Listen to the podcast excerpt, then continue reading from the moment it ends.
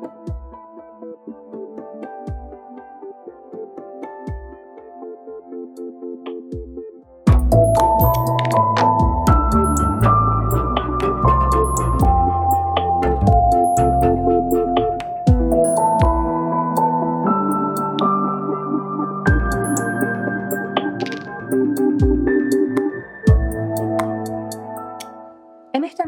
hablamos de cómo crear impacto social en temas relacionados a la salud y a la inmigración.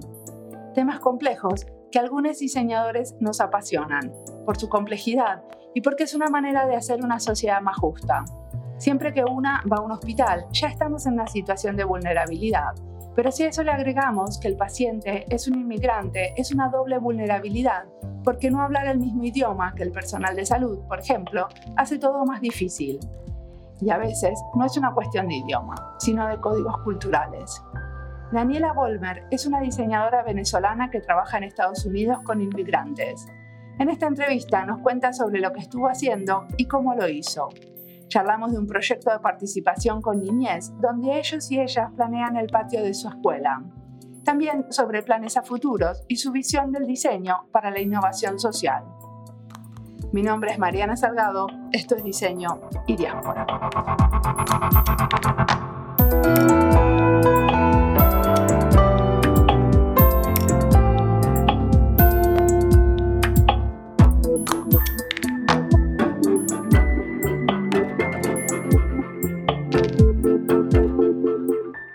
Hola, yo soy Daniela Folmer, soy diseñadora industrial venezolana tengo tres meses viviendo en México, pero antes de estar acá estuve estudiando diseño en los Estados Unidos, trabajando allá unos cuatro o cinco años y luego me regresé a Venezuela por un par de años a trabajar y por cosas de la vida terminé en México. ¿Y qué estás haciendo en México? Ahorita estoy, me, me vine realmente por que mi esposo consiguió un trabajo aquí, pero ya yo tenía desde la pandemia trabajando desde casa Ahorita trabajo como consultora independiente en temas de impacto social y estoy colaborando con varias organizaciones en Venezuela, en Estados Unidos, aquí en México. Y decime una cosa, aparte, ¿vas a aprovechar tu tiempo para estudiar en México? Sí, comencé una maestría en Administración Pública y Política Pública en el Tecnológico de Monterrey. sí. Y decime una cosa, ¿cómo se le ocurre a una diseñadora industrial hacer una maestría en Administración pública y política. ¿Cómo fue ese pasaje? bueno, una historia más o menos larga, pero, ah, o sea, yo, yo estudié diseño industrial, pero inclusive desde antes de graduarme siempre me interesa, ha estado como en el tema social. Y pues después de graduarme del, del pregrado me dediqué a trabajar en, en, en espacios sociales em, con distintas organizaciones, fundaciones, eh, organizaciones que estaban básicamente trabajando en ese espacio, ¿no? Y, y, y un poco como intentando vincular ese espacio de cómo podemos aplicar diseño e innovación y las herramientas que vienen con esta forma de pensar a problemas complejos de, índole social, como puede ser, por ejemplo, eh, para mí, un poco como lo que me emociona o apasiona es poder trabajar en esa intersección entre lo donde podemos aplicar herramientas de diseño e innovación a problemas complejos sociales. Entonces, por ejemplo, cuando estuve trabajando en los Estados Unidos, trabajé mucho en temas de, de salud, de, de, educación, de inmigración, inclusive de seguridad alimentaria, todo desde un lente de diseño e innovación. Y he intentado como que aplicar esta misma filosofía en mi trabajo en las distintas organizaciones y espacios donde he tenido la oportunidad de trabajar. Y me contás un caso de los que trabajaste. A mí me interesa especialmente el tema de la inmigración. ¿Será que me contás un caso sobre eso? ¿En qué, en qué, organización trabajabas en Estados Unidos? Sí, eh, es una organización que se llama Design Impact. Es una consultora non-profit, que es un modelo interesante porque normalmente las consultoras son for-profit, que básicamente se dedicaba justamente a usar este lente de diseño e innovación para, para abordar diferentes temas sociales.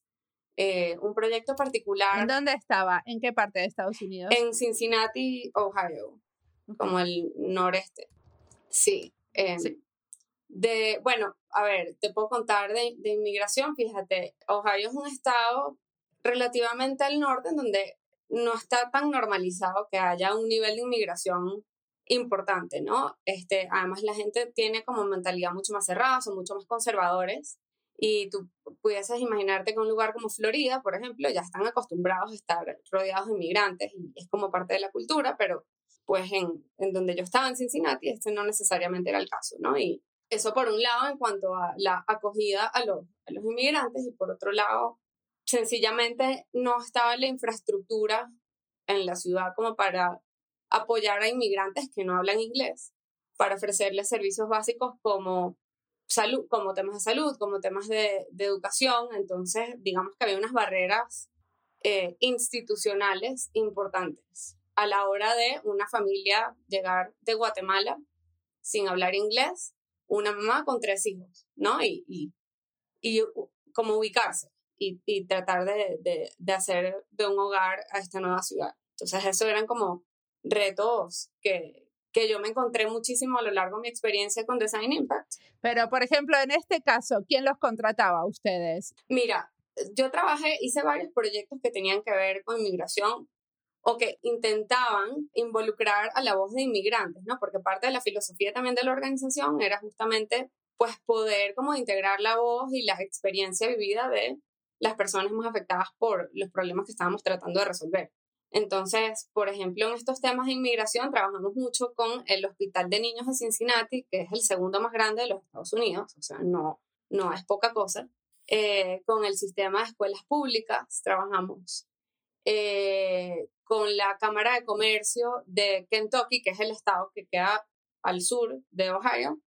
Nos contrataron también para hacer como un plan de, de básicamente cómo, cómo hacer más eh, cálido o más eh, como poder darle la bienvenida de la forma apropiada a los inmigrantes cuando llegan a la ciudad, que me pareció fascinante, que ellos quisieran trazarse eso como meta estratégica, ¿no? O sea, pero esto era una, o sea, porque que vos hagas para el hospital no quiere decir que el hospital lo pague, porque muchas veces nosotros buscamos colaboradores en diseño que no necesariamente son los que nos están pagando por un reporte o por lo que quieran hacer. Claro. Eh, ¿quién, quién, ¿A quién se le ocurría que los inmigrantes tenían que ser más bienvenidos?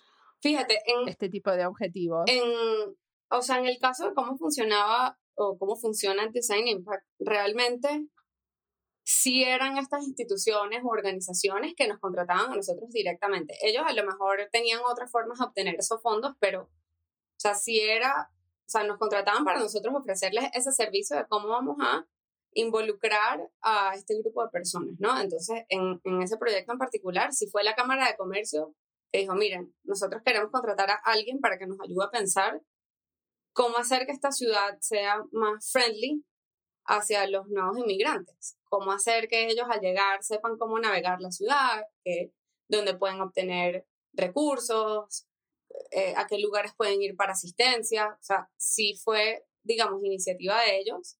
Me imagino que informados por otras organizaciones, por un poco como el clima político en... no, bueno, en y aparte la realidad es que se necesitan los inmigrantes como como fuerza en la economía, ¿no? Muchísimas veces no es que los inmigrantes eh, llegan porque sí, sino que muchas veces llegan ya con trabajo. Sí, claro. Igual está buenísimo pensar en todos, sí, ¿no? Sí, en totalmente, los que llegan de diferentes maneras. Así es. Este, un proyecto súper interesante que hicimos, y este sí era más enfocado, creo yo, a inmigrantes que llegan un poco como en situación de vulnerabilidad, no necesariamente a alguien que viene preparado con un, con un título universitario, con trabajo, con visa, sino más bien inmigrantes que están llegando por necesidad, porque están escapando de situaciones muy, muy complejas en casa, este, sobre todo en México y Guatemala, Centroamérica, era como más el foco en este lugar y este proyecto. Este fue el Hospital de Niños justamente que nos dice, miren, nosotros sabemos que nuestro hospital y nuestros servicios no están diseñados eh, de una forma que necesariamente sea amigable para inmigrantes que no hablan inglés, para personas que no conocen nuestra cultura, etc. Ayúdennos a entender qué podemos hacer nosotros en nuestro espacio físico e incluso en la parte de cómo damos nuestros servicios a, a la gente, a los pacientes, a las familias, a la comunidad, para que todo este proceso sea más fácil y para que las familias se sientan cómodas viniendo, navegando el espacio, haciendo preguntas y que al final del día todo esto resulte en mejores resultados a nivel de salud, ¿no? O sea, que al final podamos realmente cumplir nuestra misión de poder mejorar la salud a nivel local de, donde estamos ubicados. Eh, decime una cosa, pero entonces, ¿qué hicieron ustedes? Sí. Esto es lo que les dice el hospital, este es como el desafío, ¿y ustedes qué hicieron? Bueno, nosotros lo que hicimos en este caso fue hacer una serie de entrevistas y encuentros con tanto familias inmigrantes que están ubicadas en la misma, como en la misma comunidad del, hospital y que nosotros podíamos asumir que eran potenciales usuarios de, de, ese, hospital, sobre todo familias con niños, ¿no? Este, y también a otros como actores claves como podían ser proveedores de servicio del hospital, administradores del hospital, o sea, un poco como para entender el, el, como el landscape completo de quiénes son los distintos actores que nos pudieran decir más sobre cuál es la experiencia de estos inmigrantes y cómo la podemos mejorar, ¿no? Y que nos dieran luces sobre cuáles son las barreras como más grandes que, que ellos se encuentran a la hora de ir al hospital para una emergencia o alguna situación. Hicimos una serie de entrevistas, sobre todo pues a, a estas familias para entender, o sea, siempre con el lente de entender su experiencia de primera mano, conectar con, con esas barreras con las que se están encontrando, intentar llegar a, a esas motivaciones o, o, o, creencias profundas que también pueden estar influenciando la forma en la que ellos están actuando o tomando decisiones, ¿no? O sea, a un nivel incluso muy conectado a, a las ciencias del comportamiento, ¿no? Es decir, ok, ¿qué, este, ¿qué está pasando aquí y cómo nosotros podemos ayudar a intervenir para que estos servicios se entreguen de una forma más eficiente y efectiva. Y luego hicimos entrevistas a la contraparte de estas familias, que son los administradores, enfermeros, doctoras, lo que sea. Em, y ahí fuimos entendiendo poco a poco, o sea, eh, recolectamos una cantidad absurda de, de, datos desde de todas las preguntas que les hicimos y hubo como un proceso de síntesis de todos estos hallazgos, ¿no? Y todas estas cosas que surgieron. Y mm, al terminar ese proceso, invitamos a estos grupos nuevamente al mismo espacio a empezar como a hacer un brainstorming de, ok, ya, sabe, ya entendemos mejor la situación, estas son las oportunidades que tenemos de mejora o de transformar un poco esta experiencia y estos servicios. Vamos ahora a juntar cabezas ¿Y a ustedes les presentaron estas oportunidades a los dos grupos juntos o por separado? Es, es, interesante porque siempre depende como del proyecto, pero nosotros en Design Impact siempre buscamos tener esa diversidad, ¿no? O sea, yo, si yo me dedico a hablar nada más con familias y no hablar con los doctores o los proveedores de servicio, me está faltando una parte de la historia.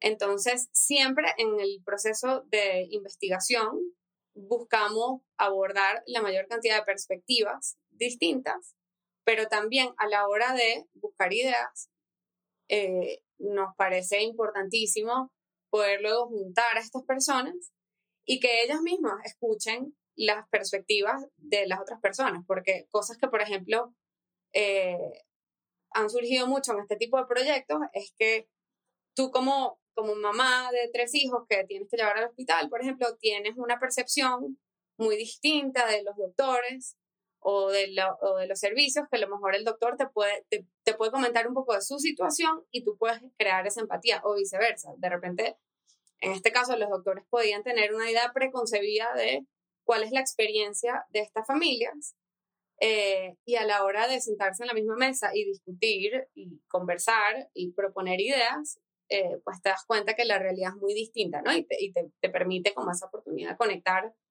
eh, mucho más profunda y, y, pues esa parte también de diversidad creo que enriquece mucho el proceso de, de generación de ideas y de, de conectar con eso. Sí, bueno, y aparte una cosa que pasa que también está bueno generar un encuentro que no es eh, adentro de una cita con un médico, ¿no? Donde siempre está esa como asimetría de poder de uno que es el que tiene como el saber y el otro el que tiene el problema.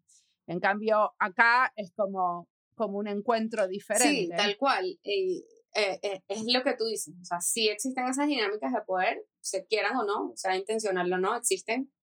Y se acrecentan más o se, se, se resaltan más, sobre todo cuando tienes a, a, una persona que no habla el idioma. Entonces, eso, o sea, eso realmente genera un sentido de vulnerabilidad muy fuerte y, y crear un espacio en donde tú puedas nivelar un poco como la base y poder invitar a estos distintos actores a que participen bajo las mismas condiciones es algo muy poderoso.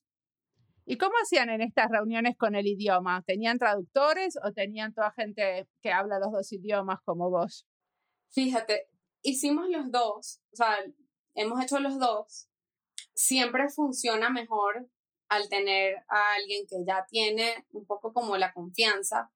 O sea, por ejemplo, en mi caso yo trabajaba muy de cerca con las familias y, y teníamos una relación en donde ellos confiaban en mi capacidad de traducir lo que se estaba diciendo en el, en el espacio y además de comunicar correctamente lo que ellos me, estaban diciendo a mí, ¿no? Pero vos eras la facilitadora y a la vez la traductora, hacías las dos cosas. Tal cual, sí. Y de hecho, una, una de las cosas que surgió en este proyecto justamente fue la familia es decir, oye, nosotros no siempre nos asignan un traductor cuando venimos al hospital y cuando nos los asignan, yo no necesariamente me siento cómodo de que esta persona está comunicando mis ideas. O sea, yo no, no la conozco, no necesariamente confío en que esta persona está haciendo un buen trabajo en comunicar lo que le estoy diciendo y mis preocupaciones y etcétera. Entonces, este, ya sabíamos, digamos, que eso era como un punto em, que, que, estaba generando una barrera de cara a, a, las familias. Entonces, sabíamos que para estas sesiones era importante tener a alguien que pudiese generar como esa confianza, ¿no? Y, y en ese caso, esa persona era yo. Muy bien, y después entonces les contaron las oportunidades, tuvieron una sesión, digamos, de codiseño, lo podemos llamar así. Sí, y luego, este, luego de eso yo tuve que presentar como un informe con un poco el resumen de todas las ideas que surgieron, los hallazgos como claves, y esta sesión fue muy interesante porque fue con personas de, o sea, personas que trabajan en el hospital, pero en distintos espacios, ¿no? O sea, era desde quien se ocupa de agendar toda la parte de, traductores para los pacientes hasta el, la persona que estaba encargada de asegurarse de que todo fluyera bien a nivel logístico. Y entonces tener la oportunidad de, de presentar de presentar estos hallazgos, o sea, que, que, no es que me los inventé yo, sino que además vienen directamente de las personas como más afectadas por esto, fue muy poderoso porque tenía, digamos, a todos los decision makers en el mismo lugar. Y eh, nada, les planteé lo que habíamos aprendido, lo que habíamos escuchado y un poco el compromiso fue a, ok, ahora el hospital tiene que organizarse internamente para decidir cuáles de todas estas ideas van a ir implementando poco a poco eh, y cómo vamos a ir midiendo si, si estas ideas están haciendo efecto, ¿no? O sea, la idea era como hacer pequeños prototipos de estas ideas y ver qué, qué funcionaba, qué daba mejores resultados y hacer eso como de la mano también con las familias, ¿no? Para seguir obteniendo ese feedback o retroalimentación constante para asegurarnos de lo que estamos haciendo está funcionando. ¿Y vos seguiste con el proyecto o fue otro equipo el que sí, eh, armó esos prototipos de las ideas y, y los empezó a evaluar? Ya para ese momento, sí, eso sí se hizo con otro equipo, pero nosotros seguimos como en paralelo monitoreando y trabajando con el hospital en otros proyectos. Esto es una organización masiva que tiene cualquier cantidad de iniciativas y y siempre para estos temas de, de como service design nos llamaban mucho a nosotros y sobre todo cuando tenían un interés particular en... ¿La organización te referís al hospital o te referís al, design, design al hospital, sí, sí. Al hospital, sí. Sí. O sea que eso lo siguió otro equipo que hizo esos prototipos y lo siguió evaluando con las familias. Buenísimo. Ese caso está divino.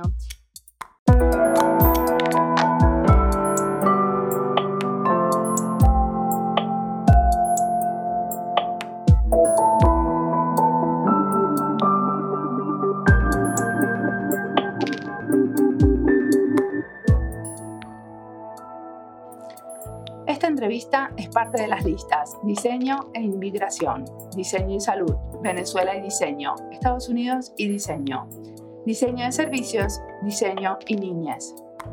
El año pasado hicimos una serie con Jorge Raedó, de Osa Menor, donde entrevistamos a muchos trabajando con niños y niñas en proyectos participativos, con un enfoque parecido al que cuenta Daniela. Esa serie de entrevistas las encuentran en Diseño y Niñez, la lista. Y a veces pasa esto que termina una serie, pero siguen apareciendo proyectos que pueden enriquecer a esa serie. Por eso cuando la serie está jugosa y veo que tiene sentido, planeamos hacer un libro basado en una serie de podcast. Para crear estos libros nos apoyamos en el trabajo voluntario de diseñadores que se nos acercan. Muchos de ellas quieren dar un viro a la profesión y una manera de hacerlo es a partir del trabajo voluntario para diseño y diáspora. Nosotras los guiamos y a la vez aprendemos juntas. Armamos pequeños equipos donde hay un experto en el tema del que queremos hacer el libro, un voluntario que quiere aprender sobre el tema y yo. Elegimos las entrevistas, las transcribimos, pensamos juntos el contenido del prólogo y de la introducción y conjuntamente con un editor armamos la totalidad y la publicamos. Más o menos así es el proceso por el que pasamos para crear los libros que ahora están publicados. Si no los vieron, son dos, Diseño y Salud y Diseño y Laboratorios de Innovación. Son gratuitos y están publicados con licencias abiertas. Los encontrás en nuestra página web si te interesa participar de la creación de estos libros, comunícate. Siempre queremos conocer a nuestros escuchas y pensar nuevas maneras de colaborar. Sigamos ahora escuchando a Daniela.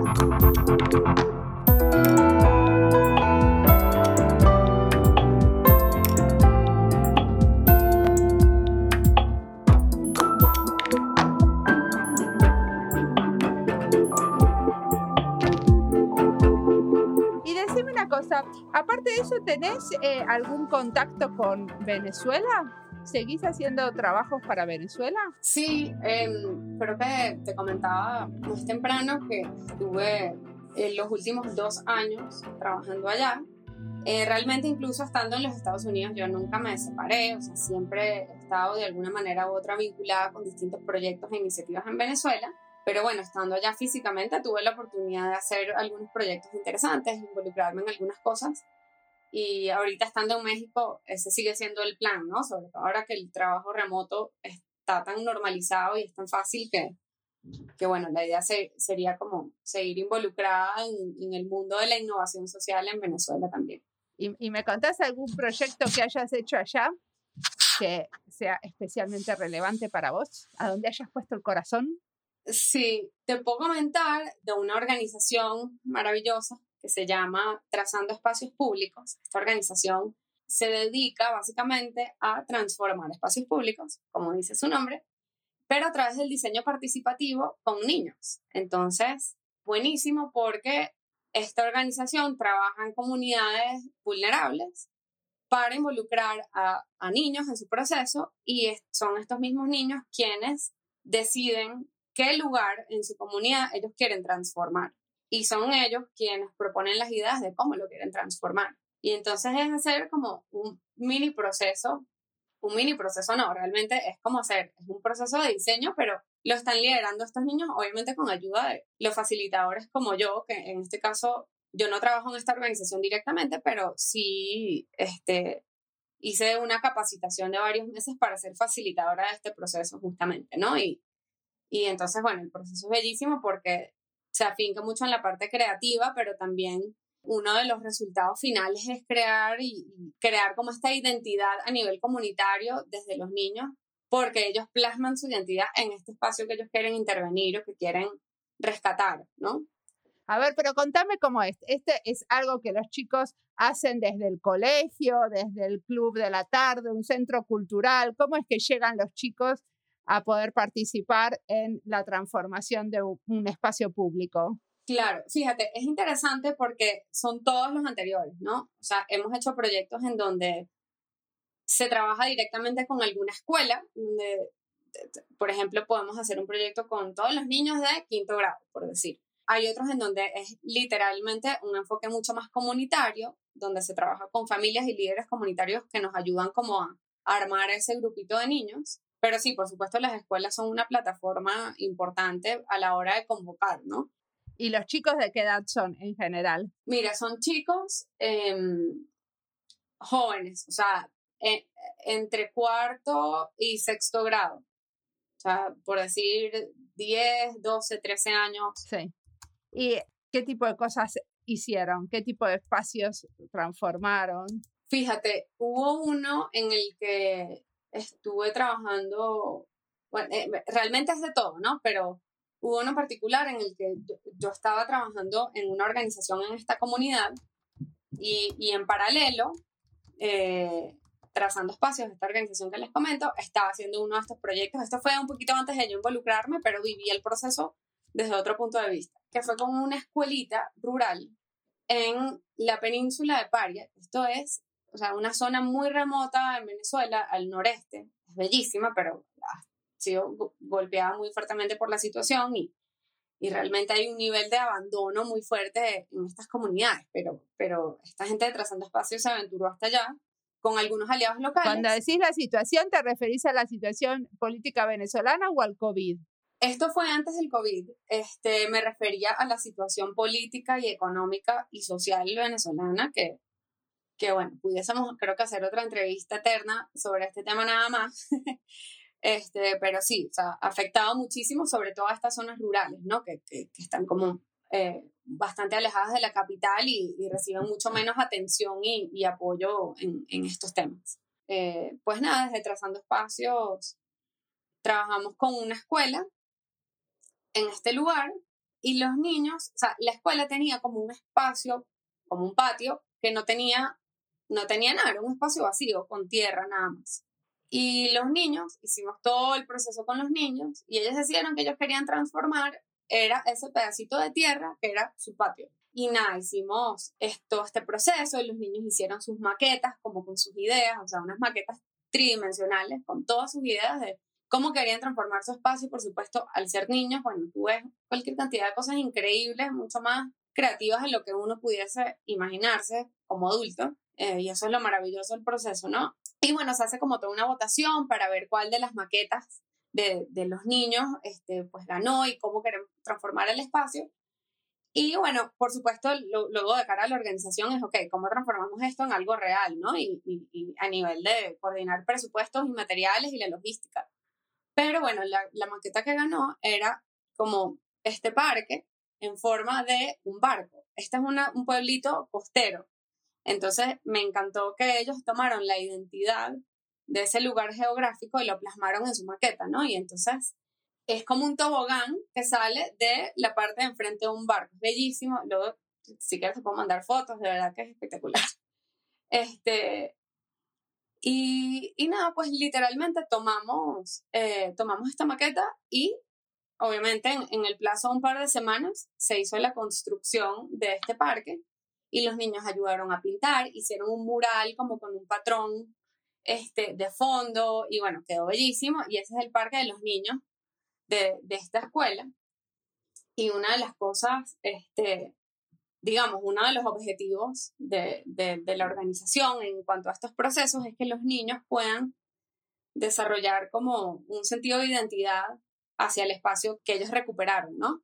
Y, y, que se, y que se sientan ellos dueños de ese lugar y que se sientan inspirados a cuidarlo y a mantenerlo y entonces, unos meses después de que ya estaba la instalación lista, nos comentan las maestras que los mismos niños hacían, o sea, los mismos niños de la escuela sin ninguna instrucción de nadie, ellos hacían fila para usar los columpios y el tobogán porque ellos sabían que si 200 niños se montaban a la misma vez, se iba a dañar. Entonces decían, bueno, yo voy a cuidar mi parque, que lo hice yo, entonces vamos a hacer fila y vamos a tomar turnos para que bueno, para no, para no dañar el parque. O sea, y, y eso, ese tipo de anécdotas hace que te das cuenta que, bueno, que, que sí, pues que tu, que tu objetivo inicial con este proyecto realmente se, se cumple, ¿no? O sea, Me dio mucha curiosidad que en un momento dijiste que hiciste como un entrenamiento para poder facilitar este proceso. ¿En qué consistía ese entrenamiento que hiciste con Trazando Espacios? Eh, bueno, en esto sí fue durante el COVID, entonces fue todo digital, fue todo por Zoom pero era, fue súper interesante y muy completo porque era desde, digamos que abordaba todo el proceso de la organización este, en distintos módulos como para aprender cómo llevar ese proceso desde el punto de vista de un project manager, ¿no? Entonces, incluía desde algunas como que clases introductorias a arquitectura y espacios públicos al principio, eh, luego algunos módulos que ya se enfocaban más en diseño participativo y entonces era también invitaban a, digamos que los facilitadores eran los miembros de la organización, pero invitaban a otras personas que eran expertas en, en distintos temas. Entonces fue, la verdad es que fue súper interesante, fue como hacer un mini posgrado en cinco meses. ¿Y cuánto? ¿Pero era muy de muchas horas? Creo que era dos veces por semana, dos horas, quizás. Okay. Ahora no me acuerdo, no me acuerdo realmente. No, está bien, no importa. Yo para entender un poquito cómo es una capacitación así. Y decime, en este momento, ¿qué cosas te inspiran? ¿Qué libros o podcasts o querés recomendar que estés mirando, escuchando, leyendo? Mm. Bueno, la verdad es que hasta hace poco yo no era mucho a escuchar podcasts, pero me, este, este podcast en particular me llamó demasiado la atención y creo que este, me, me pareció muy interesante. Yo, yo soy mucho más de lectura. Em, que he estado leyendo, mira, he estado leyendo un par de libros súper interesantes por estos autores que son ganadores del Premio Nobel de Economía. Ellos escribieron dos libros en los últimos años que se llama, uno se llama Poor Economics, que fue el primero, y el que le sigue se llama este, Good Economics for Hard Times. Básicamente estos libros, este, y esto entra más en la parte política pública y mi interés como por ese lado, eh, hacen, hablan, narran un poco sobre distintos casos de estudio en todas partes del mundo de, eh, de temas económicos y de distintas intervenciones que se han hecho a nivel de política y a nivel de experimentos para eh, mejorar o, o, resolver o dar, bueno, no solución, eso suena muy definitivo, pero dar como respuesta a distintas situaciones. Entonces, este, todo como un lente, como a través de un lente para abordar el, el tema de la pobreza, ¿no? Eso es súper interesante porque son dos investigadores que lo escribieron, que dan clases en las mejores universidades del mundo y tienen una cantidad de experiencia y han participado en estos proyectos en todo el mundo, ¿no? Y, me pareció súper interesante porque sí le da como una perspectiva un poco más global a esta parte de diseño política pública. Perfecto. Y decime una cosa, ¿qué, ¿qué, te gustaría eh, hacer en el futuro? ¿Qué te imaginas que va a pasar con tu, con tu carrera? O sea, ahora que estamos estudiando administración pública, ¿dónde, ¿qué te imaginas? Wow, este, a ver, yo me imagino o sea, sí, sí me gustaría regresar a Venezuela eventualmente, eso es una cosa. Este, la verdad es que fue, fue maravilloso poder volver estos últimos dos años y, y, y pues sí me gustaría regresar también un poco como para aplicar todo este conocimiento y todas estas, todas estas cosas al contexto venezolano que, bueno, en este momento hay todo por hacer, ¿no? Y, y quizás las condiciones económicas y políticas no están dadas, pero yo creo que eventualmente lo estarán y, y si no, a lo mejor yo veo esto como parte de que se vayan dando esas condiciones, ¿no? Pero sí, o sea, mi anhelo más grande es poder regresar y, y, y aportar desde, desde ahí. Y pues, sí, o sea, eso por un lado, que me imagino, o sea, me, imagino continuando un poco en esta misma línea de trabajo, ¿no? Y la verdad es que desde que comencé me, me ha enamorado muchísimo y siento que hay demasiado potencial en, en seguir desarrollando este, como este enfoque de la innovación social y, y, y, me gustaría ver hasta dónde lo podemos llevar, ¿no? O sea, ahorita yo lo he visto aplicado en quizás proyectos como muy, muy enfocados, con un alcance limitado, con ciertas limitaciones, este, pero sí ver cómo se vería algo así a nivel de política pública sería muy interesante, ¿no? O sea, cómo se vería algo así en un contexto más amplio, sería muy interesante. Muchísimas gracias por la entrevista. Gracias a ti, Mariana. Este, sí, no, bueno, ¿qué tal? ¿Qué te pareció? Buenísimo, estuvo bárbaro, muchas gracias. Ay, qué bueno, qué bueno, sí, no, gracias a ti, de verdad que es súper cool esta plataforma y me encanta, o sea, me parece genial tener una plataforma para diseñadores latinoamericanos, además en esta parte de como de innovación social, ¿no? O sea, creo que es un nicho muy específico que a mí me ha costado conseguir.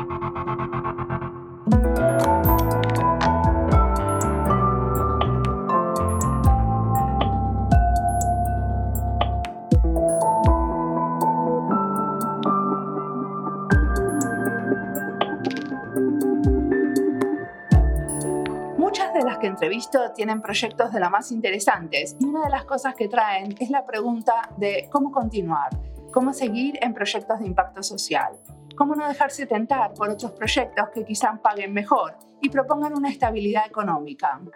Y cada una con el tiempo va creando su respuesta, a través de ir prototipando ideas y pensando combinaciones.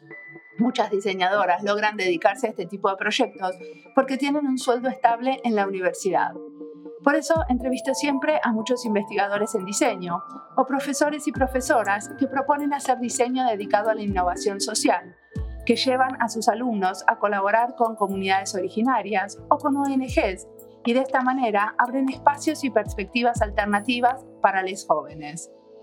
Otro grupo de trabajadores en diseño que entrevisto con muchas ganas son los que decidieron armar cooperativas o redes porque son los que apuestan a maneras de colaborar menos jerárquicas y más horizontales. Muchas de estas cooperativas trabajan para el tercer sector o el gobierno, y entrevistarles es una manera que tengo de mapear y documentar maneras alternativas de hacer diseño social. Y espero que este mapeo y esta documentación inspire y haga que algunas las repliquen y las copien, siempre adaptándolas al contexto.